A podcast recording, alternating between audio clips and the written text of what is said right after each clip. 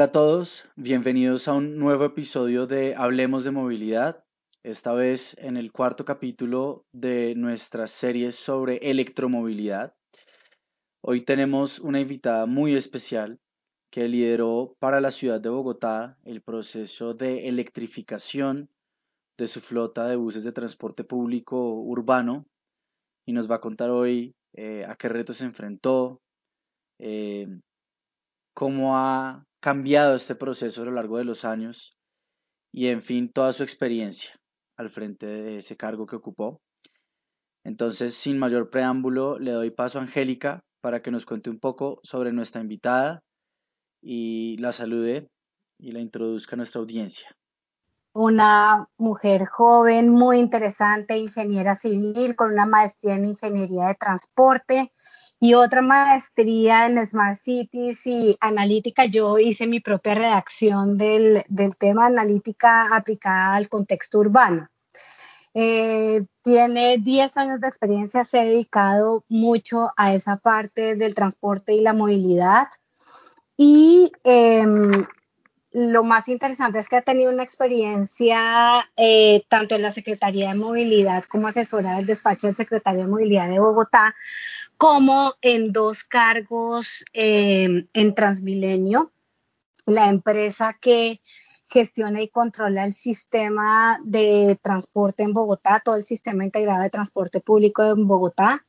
Primero como subgerente económica, donde tenía que ver como con todos esos temas financieros, y luego como subgerente general de la empresa, donde eh, yo digo, María Fernanda, que el gran reto fue haber pasado de lo que nosotros los bogotanos recordamos de una licitación de la fase 2 del sistema, donde nos queda una sensación grande de que no fueron incentivados los vehículos eléctricos a pasar a ser muy protagonista de esa inserción de vehículos eh, eléctricos en el sistema de Bogotá.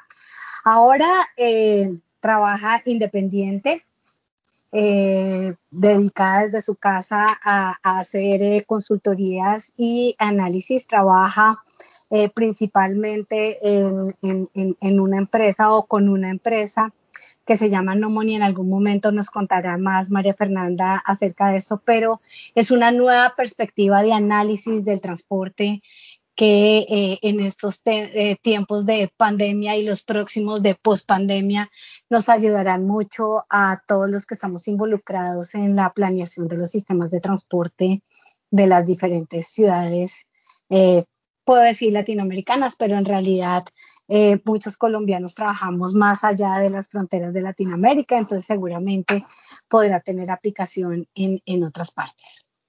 Nos acompañan como en todos nuestros programas eh, Nicolás Marín y Darío Rincón. Así que hola eh, Nico y Darío y una súper bienvenida a María Fernanda. No, muchísimas gracias por la invitación. Es un gusto estar aquí conversando con ustedes sobre estos temas tan interesantes que, como menciona Angélica, eh, han generado una transformación en el transporte público de Bogotá y pues esperamos que también sean un punto de referencia y motiven a otras ciudades a apostarle a este tema de la movilidad eléctrica. Bueno, de mi parte, eh, los saludo a los tres. Estoy muy contento de tener a María Fernanda hoy, eh, que nos va a contar la experiencia de una de las ciudades eh, que yo creo que está a la vanguardia en estos temas de la electrificación del transporte público, que es nuestra Bogotá. Así que bueno, eh, muy contento de todo lo que María Fernanda tiene por contarnos. María Fernanda, de mi parte, eh, un placer tenerte acá, eh, escucharte y con toda la experiencia que tienes en este tema que está tan, tan en boga ahora con las inversiones que el gobierno planea realizar en los diferentes sistemas del país y seguramente ustedes con lo que hicieron van a ser el modelo a seguir. Bueno, María Fernanda, vamos a empezar con esa eh, parte que ya eh, lo mencioné en la introducción y específicamente en la experiencia de Transmilenio. Lo que queremos es que nos cuentes como todo lo que ha pasado en, Transmilenio y, esa eh, nueva flota de vehículos eléctricos para el sistema y sobre todo de, cómo pasa la, la, empresa o qué es lo que pasa entre, insisto, una sensación que tuvimos en, en los procesos de la segunda fase del sistema, donde eh, terminaron con buses a gas, pero que se sintió en, el, en, el pueblo, en nosotros los ciudadanos, que fue porque no se había incentivado mucho a los vehículos eléctricos a pasar en este momento a, eh, como mencioné, tener una flota muy importante de buses eléctricos. Entonces te dejamos para que nos cuentes esa historia y ahí te vamos interrumpiendo y vamos haciendo esta charla, María Fernanda. Claro que sí, Angélica. Muchísimas gracias otra vez por invitarme a conversar sobre este tema tan apasionante y que ha sido de, mucho esfuerzo de muchas personas en, Bogotá para sacarlo adelante. Efectivamente, como lo mencionas y lo, veo de esa manera también, cuando se hizo la renovación de flota troncal, pues para recordar a, todos los, los que nos están oyendo, Transmilenio tiene dos componentes principales. Un componente troncal que corresponde con el BRT, que va por sus carriles exclusivos y tiene buses articulados y biarticulados de plataforma alta, que eso es muy importante. Y por otro lado está el componente zonal, que son los buses de capacidad mediana, que son buses padrones y bucetones principalmente, que van por el tráfico mixto y son los que, en mi opinión, han enfrentado mayores retos desde su implementación, desde su puesta en marcha en el 2012. Eh, entonces, efectivamente, como, como lo menciona Angélica, sentimos que quedó un sinsabor en 2018 cuando se hizo la renovación del componente troncal, que es el que arranca operación en, en el año 2000 con su primera ruta y que ya eh, completaba 18 años eh, en, digamos, en muchos casos los buses estaban completando 18 años de, vida útil em, y pues se hizo una renovación que el resultado fue de buses que aunque nosotros, digamos, defendemos mucho porque eh, significó de todas maneras un ascenso tecnológico importante en el sistema, eh, se pasó de, de una, digamos, una composición tecnológica que estaba basada principalmente en buses de estándar Euro 4 o menos a una composición de buses principalmente em, Euro 5 con filtro hacia arriba, o sea, es decir, Euro 5 con filtro y Euro 6. ¿Qué pasó en ese momento? En resumen, porque creo que también es una historia larga de contar, eh, pero en resumen, en ese momento Transmilenio desde su labor de, estructurador de estas concesiones y de planeador, de tomador de decisiones, no encontró en el mercado de los buses eléctricos una oferta suficiente o importante de buses articulados y biarticulados eléctricos de las especificaciones que necesita el sistema de Bogotá. Y entonces, como resultado de eso, pues no hubo precios, no, no, Transmilenio en ese momento no contaba con precios de referencia de esa flota. Em, en, el, en, el, proceso de licitación estuvo, el proceso de licitación estuvo abierto a que se presentaran propuestas con buses eléctricos, pero no fueron la propuesta más competitiva y en todo caso, si se presentaban, tenían que explicar de dónde provenían los precios calculados porque Transmilenio no tenía precios de referencia. Eso solo para resumirles eh, que en ese momento, y esto es, digamos, un mensaje muy importante, y es que este tema evoluciona mucho y muy rápido, entonces pues toca estar eh, analizando el mercado y preguntándole al mercado muy constantemente qué está pasando y en, en qué andan, básicamente. Entonces, eh, en ese momento, pues la, exploración que hizo Transmilenio en el mercado no dio los mejores resultados y, por esa razón creemos que el resultado fue que, no, hubiera concursantes ganadores con buses eléctricos, ¿sí? Porque pues hay que también tener presente siempre que en un concurso em, pues gana el, el, mejor, ¿no? Y en ese momento pues los criterios que dispuso el sistema y la empresa fueron eh, criterios técnicos, económicos que no le dieron el mayor puntaje a los buses eléctricos en, esa, en ese punto del partido. Sin embargo, esa renovación de flota troncal fue, en mi opinión, la primera piedra para lo que estamos en este momento viendo. ¿Por qué? Porque en ese punto, no sé si recordarán que el sistema Transmilenio estaba enfrentando unos graves problemas de credibilidad eh, no solamente entre la ciudadanía, sino en el sector financiero. Y el sector financiero aquí se vuelve un jugador indispensable, súper clave, porque el sector financiero es el que llega a, poner los recursos que se necesitan para comprar los buses eh, y para hacer las inversiones del sistema. Entonces, en ese momento teníamos un serio problema de credibilidad con el sector financiero y se tuvieron que hacer muchos esfuerzos para recuperar esa credibilidad y para hacer bancable el proyecto. Entonces, la bancabilidad del proyecto en ese momento se consigue con una, eh, considero yo, una innovación que se hizo en Transmilenio de la mano del consultor que nos ayudó a estructurar eso, eh, que, que es la separación del modelo en dos componentes, en provisión de flota y operación de flota.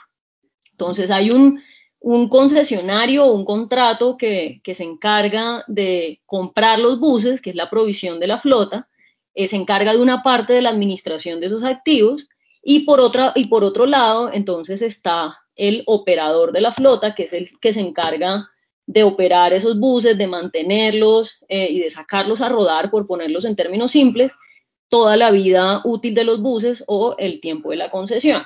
Entonces, esa separación del modelo funcionó muy bien para que, pues, digamos, todos los que necesitaban participar en estos procesos se sintieran tranquilos y efectivamente llegaran a entregar ofertas y a, proponerle algo a Transmilenio.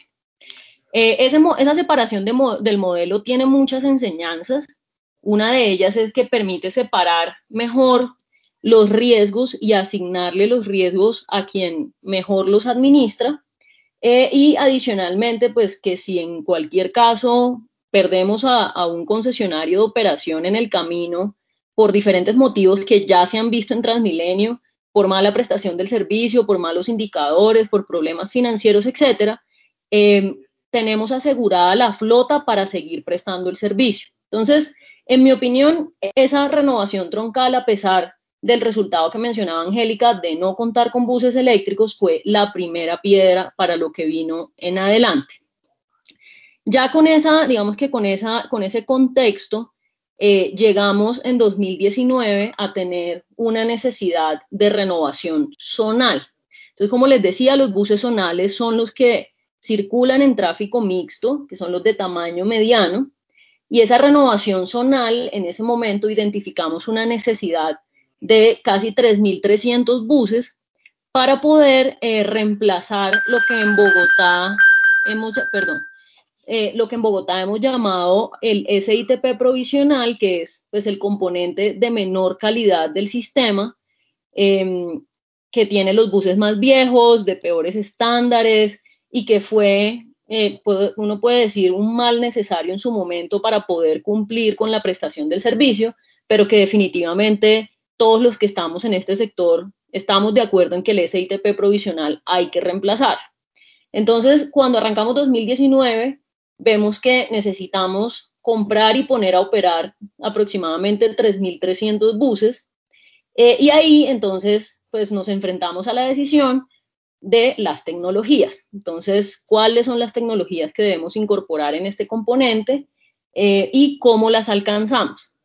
Entonces, ahí se enfrenta uno a una, em, digamos, a una, a una decisión importante porque no es solamente el deseo y la, digamos, el ideal técnico y el ideal en términos de beneficios económicos en salud, ambientales, etcétera, sino también cómo la ciudad va a pagar en el tiempo esta, digamos, este ascenso tecnológico. Entonces ahí nos encontramos con el otro elemento muy clave en estos procesos y es cómo se financia y se fondea esta, eh, digamos, este ascenso tecnológico. Es cómo traemos al, digamos, la bancabilidad al proyecto y adicionalmente cómo el distrito se compromete a pagar esto de aquí hasta que se acaben los contratos. Entonces, en ese momento dijimos, bueno, queremos incorporar buses eléctricos, eh, salimos al mercado y vimos que había una oferta suficiente de las tipologías de buses que necesitábamos aquí, que son buses padrones y busetones, buses de 80 pasajeros y de 50, Em, entonces, como había suficiente oferta y nos sentimos tranquilos con, lo que nos estaba mostrando el mercado en ese momento, dijimos, bueno, eh, definitivamente, de acuerdo con, los análisis de mercado y demás, los buses eléctricos son más costosos, nos toca hacer un esfuerzo mayor para poder tener este, estos buses eléctricos. Entonces, fuimos y le preguntamos al CONFIS distrital, que es el Consejo de Política Social y Económica del distrito, eh, a ver si nos autorizaba los recursos para poder pagar estos contratos. Logramos que nos autorizaran recursos para incorporar una cuota mínima de buses eléctricos de 594 en ese momento. Entonces dijimos, listo, pues hagamos dos licitaciones. Una licitación que ponga a, competir solo buses eléctricos para asegurarnos de que efectivamente tengamos esa cuota mínima y otra licitación en la que puedan competir todas las tecnologías pero como mínimo el estándar Euro 6, que pues de acuerdo con, los análisis que hizo Transmilenio en términos ambientales, eran también muy competitivos en ese sentido. Entonces, eso fue como el, primer paso de esta gran renovación de flota zonal, eh, que ha tenido todo tipo de, tropiezos y de, y de aprendizajes en el camino, porque eso fue a principios de 2019 Estamos en principios de 2021, después de muchos esfuerzos. Hoy tenemos efectivamente comprados en Bogotá 1.485 buses eléctricos y 794 buses mínimo estándar Euro 6 y ya, ya habrán hecho las cuentas, no suman los 3.382 que los 3.282 que dijimos se necesitaban en total. Entonces, ¿por qué? Porque Aquí no solamente se necesita deseo y pues buenas intenciones y una muy buena gestión de, pues, de, todas las entidades y de los funcionarios públicos, sino que aquí tienen que concurrir muchos actores con unos intereses particulares que, como yo siempre digo, eh, nuestro, nuestro, nuestra tarea fundamental siempre ha sido alinear eh, las estrellas. Entonces aquí tenemos que alinear a los proveedores de flota, que no son lo mismo que los fabricantes, para aclarar. Tenemos que, que en el proveedor de flota lo principal es el fabricante efectivamente y em, la financiación, que ahí pueden estar o los bancos o pueden estar los fondos de capital privado o puede estar el propio equity de las empresas, etc. Tenemos que alinear eso con una empresa operadora de buses entonces, para los que no están muy metidos en el sector del transporte público, las empresas operadores de buses en Colombia son contadas con las manos, no, no son muchas, eh, y de hecho nuestras empresas colombianas han ido a, a ofrecer este servicio a otros países.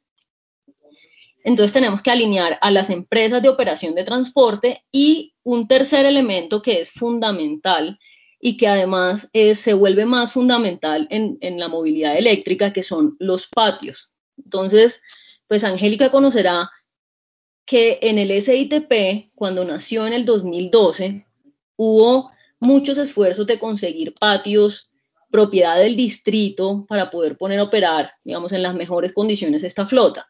Esto ha sido una tarea titánica y todavía no tenemos eh, muchos patios de, zonales en, en, el SITP. Entonces, cuando arrancamos esto de la movilidad eléctrica, dijimos, aquí no hay forma de no tener patios, porque es que aquí un bus no puede ir a cargarse en una estación de servicio particular. O sea, si no tenemos patios, no hay operación de buses eléctricos. Eso puede ir cambiando y puede ir evolucionando en el tiempo, pero en ese momento sin patios, pues no había operación. Y efectivamente, el año pasado que ya estábamos en implementación, si los patios se atrasaban, se atrasaba la entrada en operación, punto, no hay otro camino. Entonces, el tercer elemento fundamental que hay que alinear es la provisión del patio. Transmilenio ahí fue, digamos, muy creativo y en mi opinión pues incorporó otro elemento innovador y fue tener contratos de arriendo de patios. Y ahí involucramos a un actor que en la movilidad eléctrica es fundamental también, que es el, em, el operador de red eléctrica de la ciudad, que en, el caso de, nosotros es en el Codensa.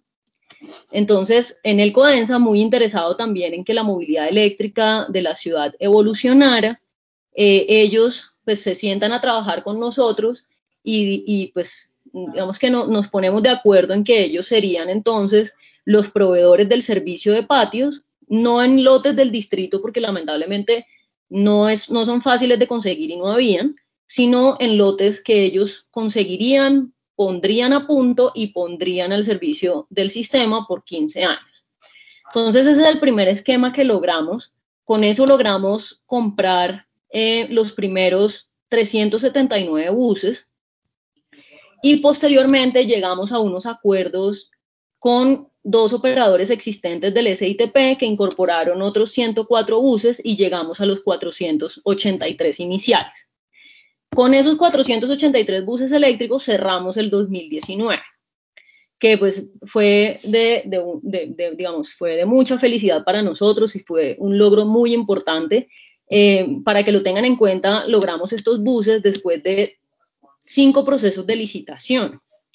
Se nos quedaron tres procesos de licitación completamente desiertos y eh, aprendiendo en el camino. Entonces, como les decía, cuando empezamos la renovación troncal, había una, pues una resistencia en el mercado de, entrar a Transmilenio eh, por diferentes motivos, que es otra historia muy larga, pero, o sea, si en el troncal se resistían, en el zonal estaban completamente negados a, meter sus esfuerzos en este componente, em, pues por la llamada crisis financiera del SITP, que fue muy famosa en Bogotá y que es otra historia, como les digo, pero entonces aquí tuvimos nosotros que hacer una gestión muy titánica de entender qué era lo que estaba pasando.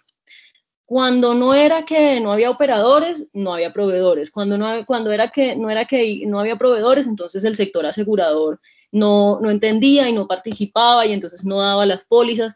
Bueno, esto fue una, eh, una, historia bastante densa, eh, pero al final logramos entender muchas cosas, logramos ajustar las licitaciones a las condiciones en ese momento del mercado y pues logramos estos, estos resultados que aunque pues no eran lo que, lo que esperábamos inicialmente, no logramos comprar la totalidad de los buses, sí eran muy positivos, sobre todo para un sistema tan golpeado como el SITP. Para terminarles la historia y pues ya darle paso a las preguntas que puedan tener em, Angélica, Nicolás, eh, es, es la, el, viene el año 2020. Entonces en el año 2020, que además em, cambia el gobierno en Bogotá, siempre en los proyectos de transporte los cambios de gobierno son eh, bastante difíciles de administrar, pero pues por, por digamos, para tranquilidad de, de, Transmilenio y de nosotros que estábamos en esos puestos, em, el, el, digamos que la siguiente administración está de acuerdo con seguir avanzando en este ascenso tecnológico eh, y seguir avanzando en las licitaciones para terminar de reemplazar el SITP provisional y pues tuvimos que, en ese momento tuvimos que, entre comillas, volver a empezar porque, como les decía, este es un mercado que evoluciona mucho y muy rápido y hay que, en todos los casos, salir a preguntar y salir a hacer un análisis de mercado riguroso para entender en qué va, cuáles son las mejores opciones técnicas, eh, tecnológicas, etcétera. Entonces, en ese momento volvimos a hacer análisis de mercado, eh, revisamos las estructuraciones que es, un punto muy importante. Transmilenio decidió hacer estructuraciones in-house. Todo esto se hace in-house. Em, y pues sacamos la licitación el, año pasado de, de 1.295 buses. Eh, la hicimos otra vez en dos tandas porque eh, pues volvemos al tema de la alineación de las estrellas. Eh, y en la, en la primer esfuerzo logramos comprar 406 buses eléctricos Y en el segundo esfuerzo, que se cierra a principios de este año 2021, compramos 596 adicionales. Es, o sea, aquí sucede una cosa curiosa y es que estas licitaciones ya em, con los aprendizajes las abrimos a todas las tecnologías, o, que, o sea, aquí se podían presentar gas o diésel Euro 6 y todas las ofertas fueron en eléctrico. Entonces, eh, es una muestra de que el mercado y los actores evolucionan también. Entonces, aquí a pesar de que podían elegir otras tecnologías, llegan en eléctricos y eso tiene unos motivos financieros, unos motivos eh, de, que el mundo está evolucionando, unos mensajes también de, de política, etcétera. Entonces, pues hoy eh, con otros esquemas, porque ahí, por ejemplo, ya no tenemos el convenio con Enel Codensa, sino que decidimos que el proveedor de la flota también consiga el patio, lo construya y lo administre. Eh, bueno, no lo administre, lo construya y lo ponga en funcionamiento y el, y el concesionario de operación lo, lo mantenga. Em, entonces, se, se, ve es como una evolución de los procesos y unos aprendizajes de todas partes que, son muy importantes en esto. Entonces ahí el mensaje es, pues ninguna, ninguna experiencia es igual a la otra, ni siquiera en la misma ciudad. Nosotros dos años después no hicimos copy-paste de lo de, 2019, sino que pues nos adaptamos a la nueva realidad y, digamos, con el objetivo de ser exitosos en los procesos. Entonces, ese es en resumen la historia. Seguramente Darío, Angélica y Nicolás tendrán preguntas, entonces les doy la palabra a ellos.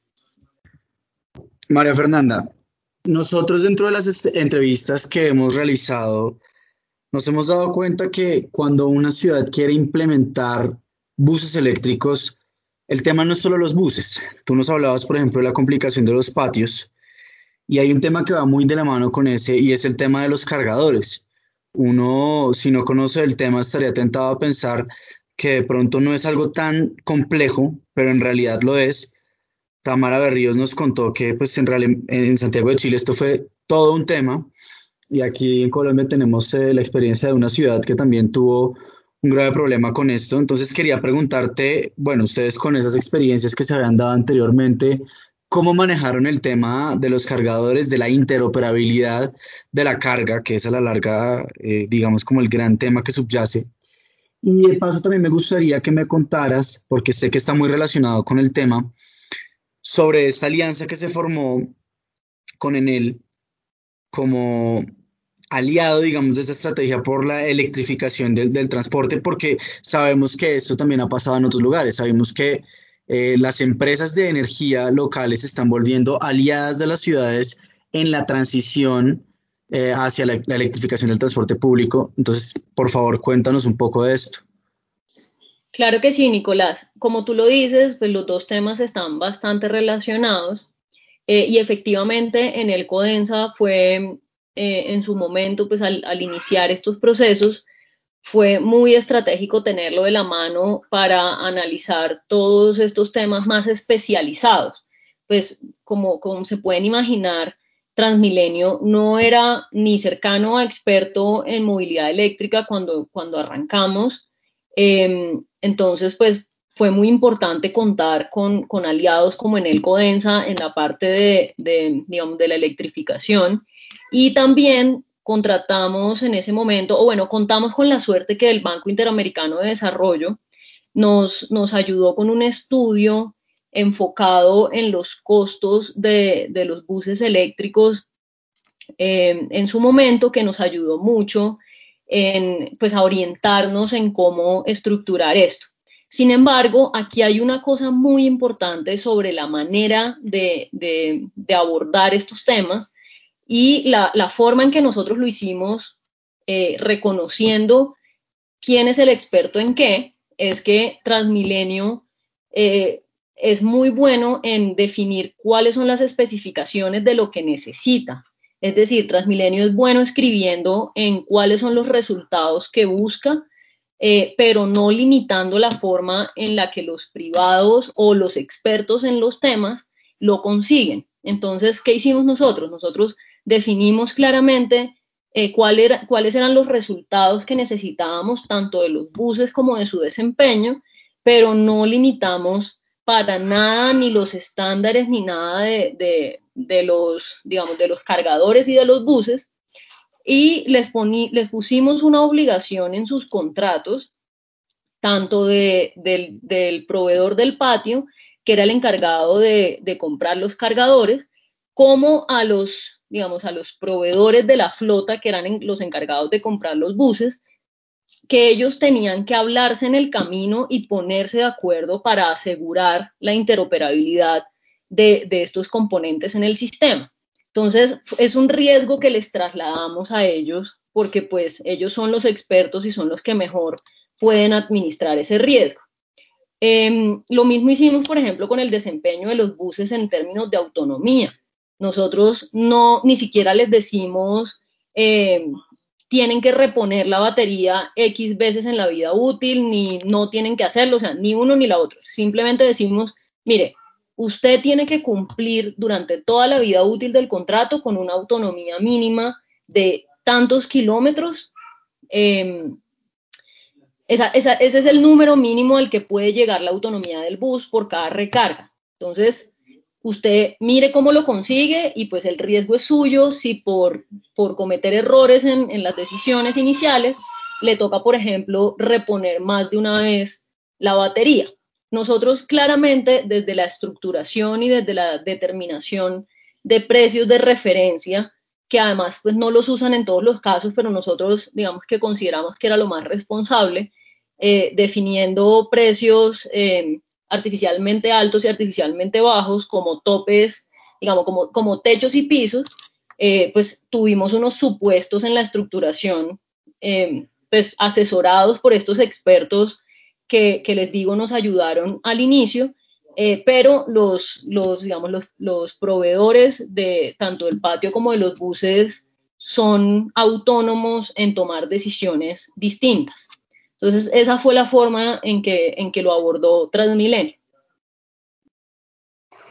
Perfecto, María Fernanda. Em, todo este tema y toda esta historia es súper interesante. Te voy a sacar un momento de, del contexto bogotano, porque para irme al contexto colombiano, en términos de que Colombia viene en un proceso ya desde hace algún tiempo, pero como tú bien dices, madurando todo este tema de la electromovilidad y por eso sale una ley de electromovilidad de cero y baja emisiones en el 2019. Hay todo un tema de estrategias nacionales de movilidad eléctrica, de estrategias nacionales de transporte sostenible. Cuando tú lo miras grande como aplicación en otras regiones del país, en, lo que debiera pasar en otros sitios, en este ascenso tecnológico, ¿cuál, es tu enfoque? ¿Qué, qué nos podrías contar con respecto a eso? Sí, Angélica, ese es, un tema, eh, pues digamos, que tiene muchas aristas. Eh, en mi opinión y de lo que conozco de otras ciudades, aquí hay un reto muy importante que, que en mi opinión es el más difícil de solucionar y es efectivamente cuál es la fuente de los recursos para pagar estos costos del transporte público. Eh, en el caso de Bogotá, que es em, em, pues, creo yo que la ciudad que mejor está ubicada en este punto, em, estos costos del transporte público no se le trasladan al usuario, por lo tanto, las tarifas de, transporte público aquí son muy similares a las de otras ciudades eh, similares en Colombia. Eh, y eso es porque Bogotá subsidia, eh, en, digamos, en una época prepandemia, cerca del 25% de los costos del transporte público. Podemos decir que en el mundo y en, ciudades comparables con Bogotá, en términos de tamaño y de densidad, este subsidio puede ascender hasta el 50-60% de los costos. Aquí podemos decir que es un rango medio con este 25%, pero se vuelve crucial porque el distrito está eh, aportando recursos para poder pagar el sistema sin necesidad de trasladárselo al usuario. En las otras ciudades de Colombia eh, no sucede de esta manera y considero yo que en ese caso eh, deben trabajar de la mano del gobierno nacional para lograr eh, tener los, los fondos suficientes para poder pagar este ascenso tecnológico. Porque no, digamos, en, nuestra, digamos, en mi experiencia, viendo los precios que efectivamente ofertaban las empresas em, de, digamos, de, buses eléctricos y, de lo que conozco de este mercado, eh, son precios altos en comparación con las otras tecnologías que se ven hoy en Colombia. Entonces, ese ascenso tecnológico cuesta y para que además las empresas privadas entren a este, a este negocio o entren a apalancar este negocio, que es lo que eh, eh, generalmente vemos. Hay otras formas de apalancar, pero digamos, asumiendo que son las empresas privadas o el sector financiero, debe haber mucha solidez en, los, en que los recursos efectivamente vayan a estar en toda la vida de los buses. Entonces, como les decía, en Bogotá eso no fue un elemento fácil. Nosotros tuvimos que ir muchas veces a Secretaría de Hacienda, a la alcaldía, a Secretaría de Planeación, a, varios sectores a explicar la importancia de esto y por qué necesitábamos asegurar estos recursos. Pero pues Bogotá ya tiene ese esquema de subsidiar el transporte público. Entonces, para nosotros, digamos que no fue eh, imposible. Creo yo que en eso las ciudades deben trabajar todavía bastante para pues, pasar de, de, las pruebas y de los pilotos allá una incorporación de un número de buses importante en la operación de los sistemas de transporte público. Eh, ahí hay otros, otros retos y es que efectivamente las, se estudien las condiciones técnicas de cada ciudad, eh, cuáles son los requisitos, sus necesidades, que le repito otra vez, exploren el mercado con los fabricantes y con todos los proveedores de, de este negocio em, para que se alineen en el momento en que la ciudad tenga, pues ya desde su punto de vista, como el camino em, libre para, avanzar en esto. Eh, pero definitivamente hay que buscar, bueno, y la otra forma de trabajarle a esto es, pues por un lado, conseguir recursos y conseguir fuentes alternativas para estos recursos y por otro lado buscar maneras de abaratar costos. Entonces, pues yo creo que Bogotá eh, pues es, eh, está siendo pionero y, y, aquí probablemente hemos tenido que administrar unos costos más altos porque pues todavía no han entrado todos los, los fabricantes de buses eléctricos que quisiéramos. Eh, ustedes saben, pues la competencia siempre baja costos entonces, siendo los pioneros es un poco más difícil conseguir mejores precios. Eh, adicionalmente, pues nos anticipamos un poco. Ahorita, como yo veo las cosas, hay eh, esquemas de financiación más baratos para este tipo de proyectos, eh, pero todo eso, digamos que tienen que explorarlo ahora las otras ciudades para no solamente conseguir los recursos, sino también abaratar los costos y tener que conseguir menos recursos, ¿no? Em, pero bueno, yo creo que, vamos por buen camino y haciendo la tarea con, mucho juicio y, con mucho detalle se puede lograr, sin duda. Quisiera solo como complemento a esta respuesta, eh, María Fernanda, hacer una afirmación que no la hago yo, sino la hacen eh, sobre todo los eh, fabricantes de, flota y es que si bien es cierto, eh, en, el CAPEX aún hay un, gap grande, una diferencia grande con el CAPEX de vehículos diésel, sobre todo eh, incluso Euro 6. En el, en el OPEX, es decir, en el negocio como tal, por otras eficiencias no, el modelo financiero no debiera mostrar una, diferencia significativa entre tener buses diésel y buses eléctricos. Eh, como te digo, insisto, no, no es mi posición, es la posición de lo que uno oye de los fabricantes, pero tú estuviste muy involucrada en ese tema del modelo financiero. Entonces, eh, la pregunta específica es, ¿Es cierto entonces que al final del negocio da lo mismo comprarse un bus diésel Euro 6 que un bus eléctrico?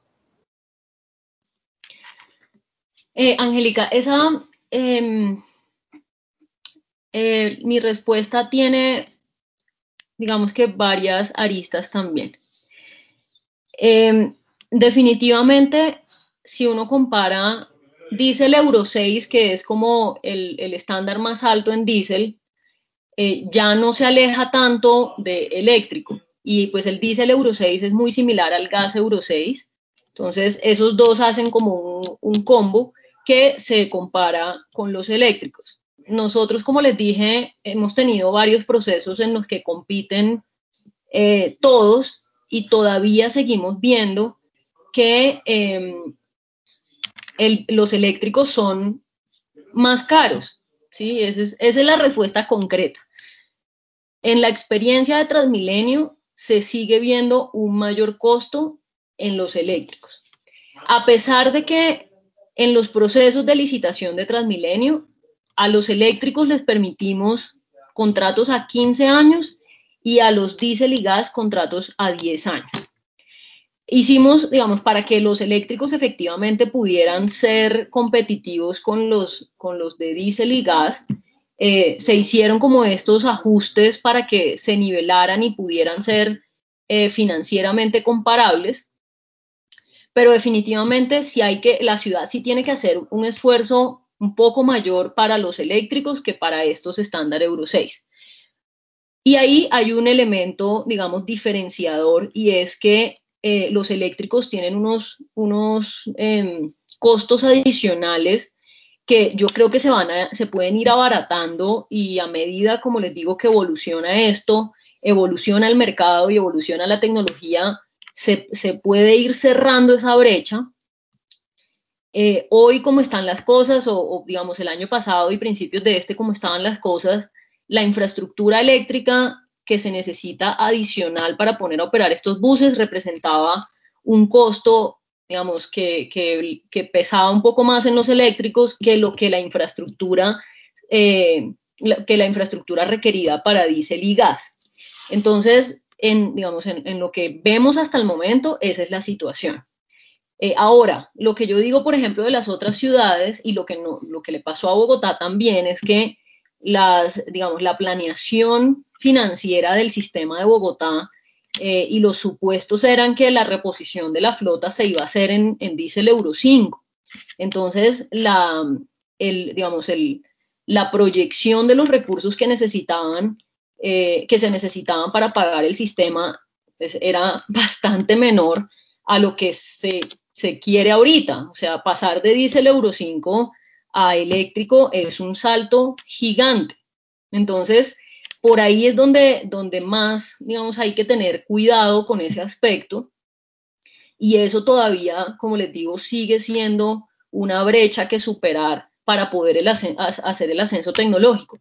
Eh, el otro aspecto que, pues, eh, que, tienen que tener en cuenta las ciudades en sus decisiones es que, eh, pues yo no soy experta en los temas, pero lo he oído mucho de expertos, es que aquí hay que también entrar a considerar los beneficios económicos, es decir, en salud, en, digamos, en ambiente, en, sí, digamos, sociales para, para las ciudades que tienen los buses eléctricos y no solamente hacer una comparación meramente financiera.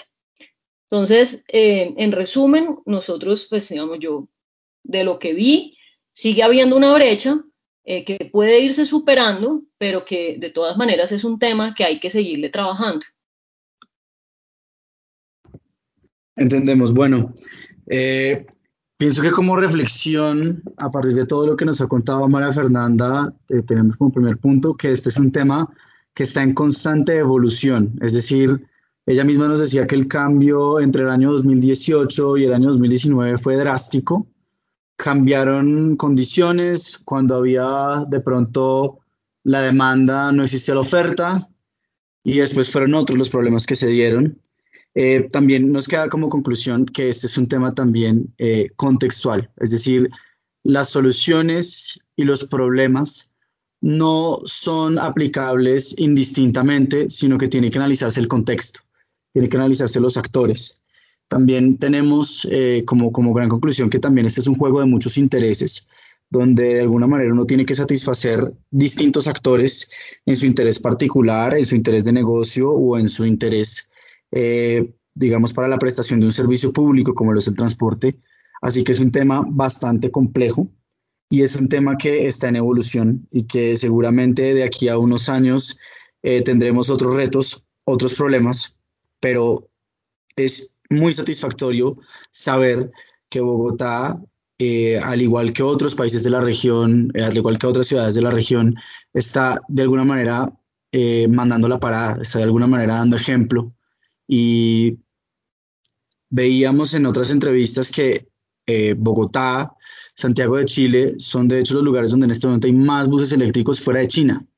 Así que eh, esto es, digamos, algo que debe ser un aliciente para, para, nuestra región, de pensar que podemos estar eh, liderando ese sector en el transporte público. Así que dicho esto, te agradecemos nuevamente, María Fernanda. De verdad ha sido muy valioso todo lo que nos has contado y esperamos seguir contando contigo en el futuro. Muchas gracias, Nicolás. Sí, creo que el resumen que has hecho y las reflexiones es, es muy buena. Eh, yo solo quiero agregar ahí que, que efectivamente las conclusiones a las que yo personalmente he llegado y que ha llegado Transmilenio pueden ser diferentes incluso si uno mira otras ciudades de Colombia. Eh, aquí hay otro elemento que, que, en algún momento yo reflexionaba, por ejemplo, si uno se compara con, con Santiago de Chile. El costo de la energía es otro componente clave en estos modelos financieros que puede hacer que entre países no sean comparables los costos. Entonces, por eso a, veces cuando, cuando nos hacen estas preguntas, em, pues las respuestas pueden ser distintas y cada uno puede tener respuestas 100% válidas eh, y por eso eh, mi recomendación es no generalizar y no hacer copy-paste en ningún caso. Yo creo que lo que se hizo en Bogotá es, muy exitoso y pues eh, creo que la ciudad logró acomodarse eh, a lo que se necesitaba en cada momento, pero, pero hay que mirar, como tú dices, cada caso.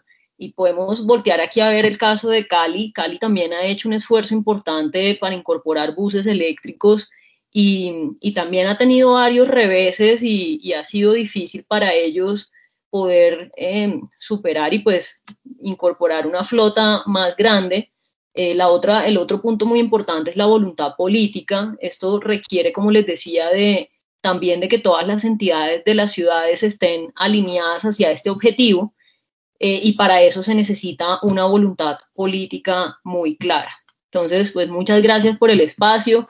Me encanta conversar sobre estos temas y pues espero que sea útil para los que están interesados en la movilidad eléctrica.